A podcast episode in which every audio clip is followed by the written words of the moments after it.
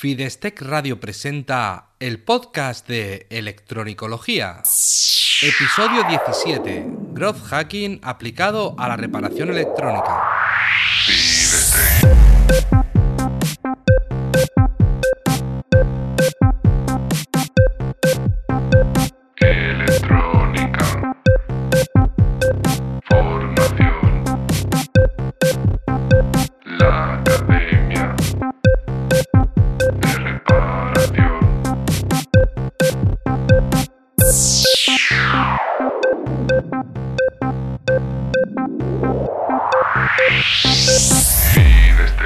Hola, ¿qué tal? Bienvenido al podcast de Electronicología, el programa de Fidestec Radio donde hablamos sobre reparación electrónica, organización del trabajo, diagnóstico e investigación de causas de averías y en general todo lo que tenga que ver con la parte práctica de la electrónica desde el punto de vista de la reparación.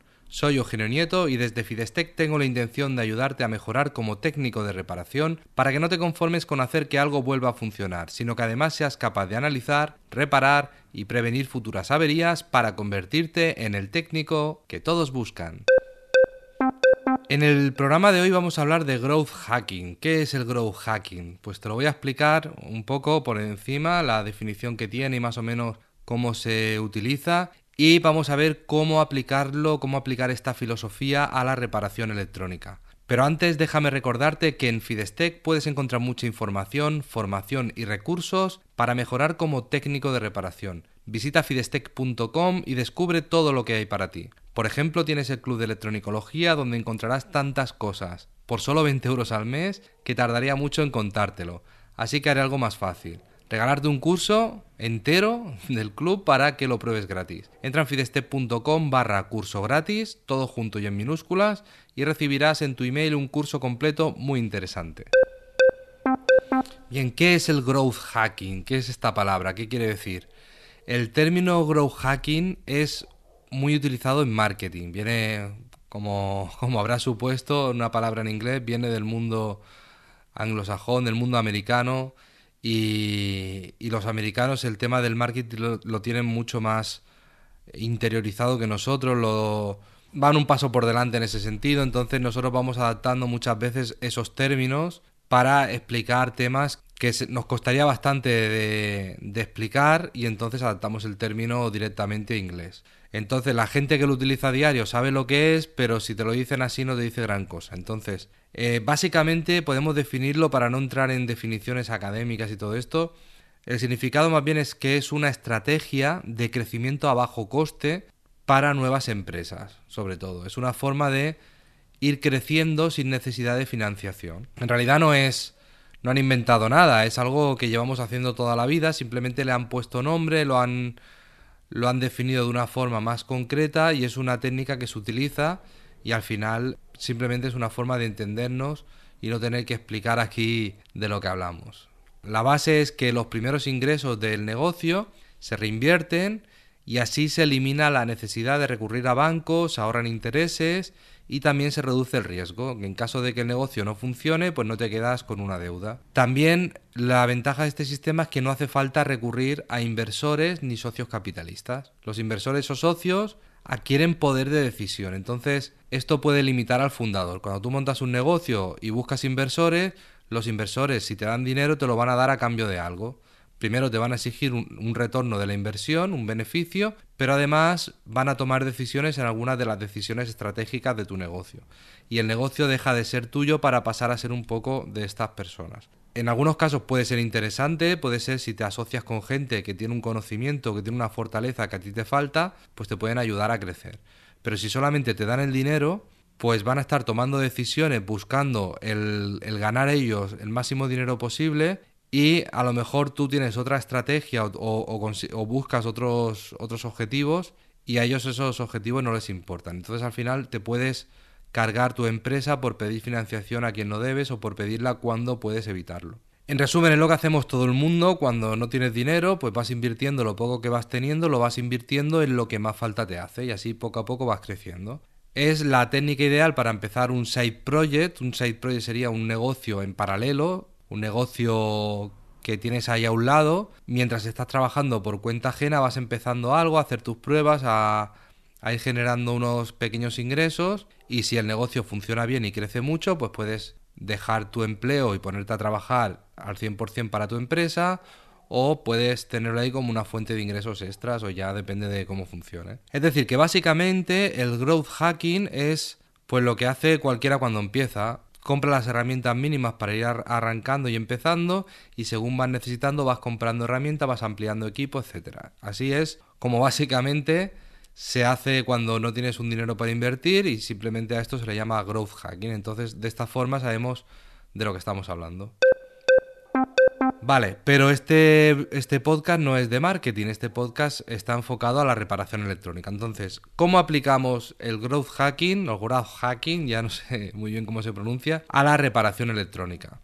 Pues bien, la reparación electrónica cuando empiezas como negocio, cuando eres tú quien tiene, incluso aunque no montes un local de cara al público, sino que, que no estás trabajando para otra persona que pone el taller y que pone los medios, sino que eres tú quien tiene que ir poniéndolo todo, pues al principio requiere una gran inversión. Pero no solo por el taller, sino que además tienes que invertir en formación, porque normalmente si tú sales de una FP con unos conocimientos básicos y montas un taller de reparación, te va a costar muchísimo, vas a tener muchos problemas. Necesitas una, un periodo de formación que puede ser una experiencia que tengas trabajando en una empresa con un equipo que ya saben reparar, de los que puedes aprender, o puede ser formándote a base de ir haciendo cursos, leyendo libros, investigando, practicando, etc. La cuestión es que la inversión hay que hacerla, tanto en dinero como en tiempo. Entonces, si no sabes cómo va a ir el negocio, si no es un mercado que conoces muy bien, que tienes ya tu cartera de clientes, si estás empezando desde la nada, pues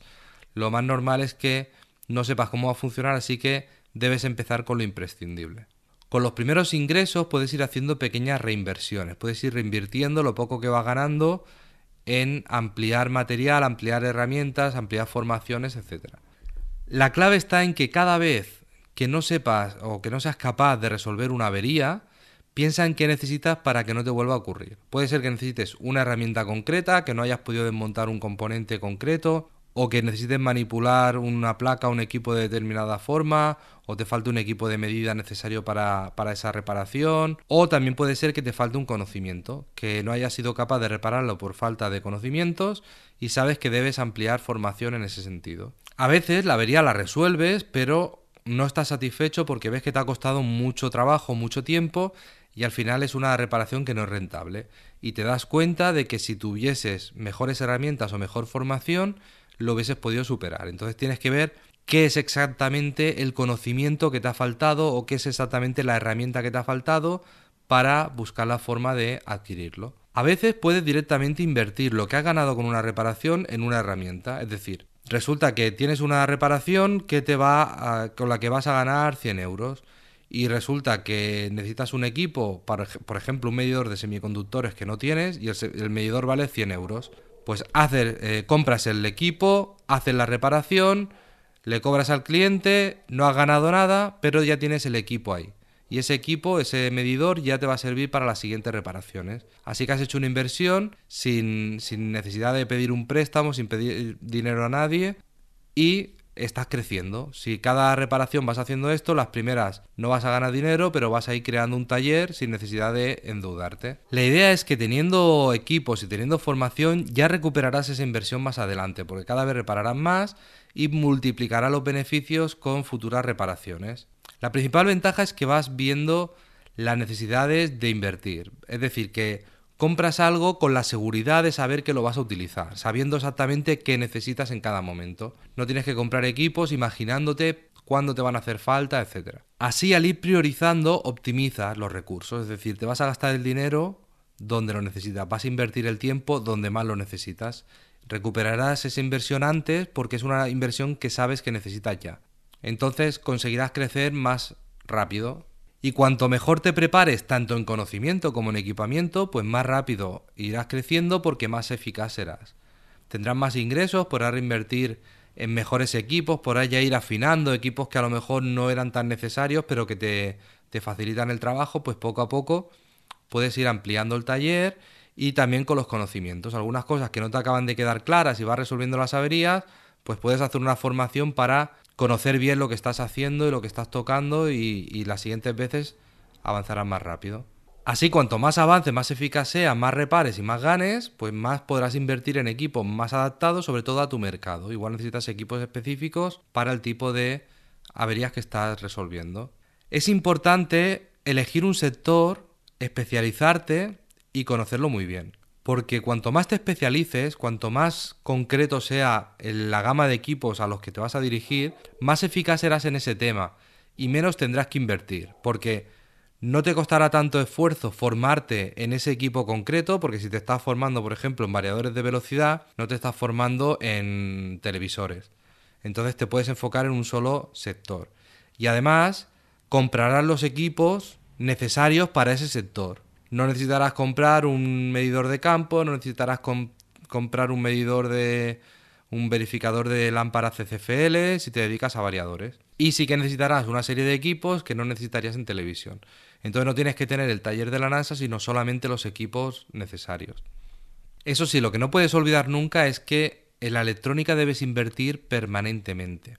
Recuerda que no hablo solo de dinero, sino que también hablo de formación, de investigación o llámalo como quieras. Comprar libros, revistas para estar actualizado de, las últimas novedades, newsletters de fabricantes para saber qué productos están sacando al mercado, mil historias. Y luego, por supuesto, cursos y formaciones o lo que necesites en cada momento. Lo que debemos tener muy claro es que en electrónica, si no avanzamos, retrocedemos. Es decir, si nos quedamos como estamos, estamos retrocediendo. No, no estamos manteniendo un status quo, no estamos quedándonos en una situación que vaya a durar toda la vida.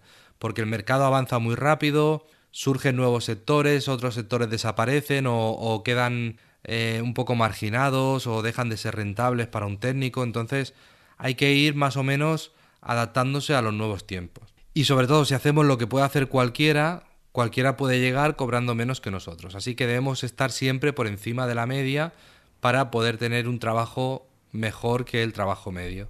Si no, al final tendremos que cobrar menos o trabajar más por el mismo trabajo, porque alguien lo hará más rápido o más barato que nosotros. Por eso es esencial especializarte en algo que no puede hacer cualquiera, formarte y avanzar para no tener que preocuparte tanto de la competencia. Y cuando hablo de competencia no hablo solo de empresas, hablo de personas que están en tu misma situación y que tú puedes estar trabajando para alguien y hay un montón de gente dispuestos a entrar a trabajar en tu mismo lugar cobrando menos o, dedicando más tiempo. Entonces, competir contra todo el mundo es peligroso. Lo ideal es especializarte, ser un especialista en un tema concreto para que la gente te busque cuando tengan una necesidad dentro de ese sector. Entonces, eh, básicamente podríamos resumir en que la filosofía que sigue el growth hacking te puede servir para avanzar sin complicarte ni comprometerte. Es decir, ir avanzando poco a poco, reinvirtiendo poco a poco y creciendo sin complicarte, sin comprometerte en créditos, sin, sin endeudarte o sin hacer unas formaciones muy largas y muy caras que a lo mejor resulta que sirven para un sector pero para lo que tú te vas a dedicar no va a servir tanto. De esta forma es mejor ir empezando con píldoras formativas, cursos cortos que sean específicos para lo que necesitas en cada momento, igual que las herramientas. Al principio empiezas con herramientas que sabes que vas a usar a diario, vas a necesitar un multímetro, un soldador, herramientas comunes y poco a poco herramientas más especializadas, según el sector en el que estés, un medidor de diagnóstico para vehículos o un medidor de lámpara de cátodo frío para televisión, etcétera. Poco a poco te vas adaptando al sector al que te quieres dirigir. En fin, espero haberte ayudado con esta reflexión y en el próximo episodio te hablaré sobre otro tema, quizás el que tú propongas en los comentarios, así que muchas gracias por escucharme, por dejar tu comentario, por dar a me gusta donde veas mis publicaciones, por valorarme con 5 estrellas y por recomendar este episodio en tus redes sociales. Gracias por inscribirte en mis cursos, en el Club de Electronicología, por adquirir mis libros, por gestionar tu taller con mi aplicación Fidesgem y en definitiva, gracias por ayudarme a crecer, porque así puedo ayudar cada vez a más personas que, como tú, quieren mejorar en este apasionante mundo de la reparación electrónica, es decir, en el mundo de la electronicología. Un abrazo.